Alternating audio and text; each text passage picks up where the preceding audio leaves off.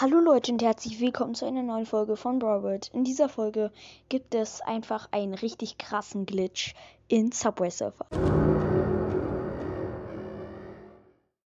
Also, der Glitch lautet, ähm, wenn du auf ein, also wenn du auf einen fahrenden, also dir entgegenkommenden Zug triffst, also der kommt halt dir entgegen, dann musst du auf die Fahrbahn des Zuges.